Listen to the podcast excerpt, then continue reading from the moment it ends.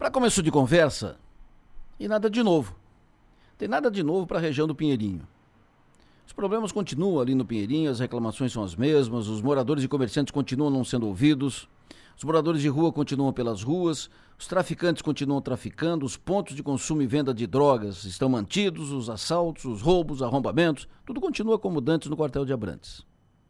Câmara de Vereadores fez uma audiência pública representativa, a população foi lá, falou, fez os seus, seus pedidos, fez os seus apelos, pediu socorro, saiu de lá esperançosa, agora vai.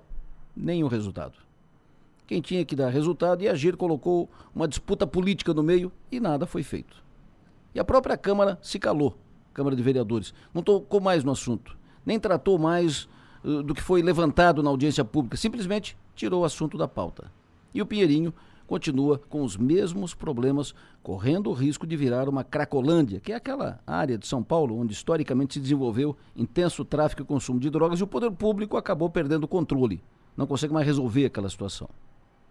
Os comerciantes e moradores do Pinheirinho estão vendo seus imóveis e negócios perder valor, vivem com medo de ser vítima daqui a pouco daquelas gangues e dos ladrões e assaltantes e drogados que agem por ali todos os dias.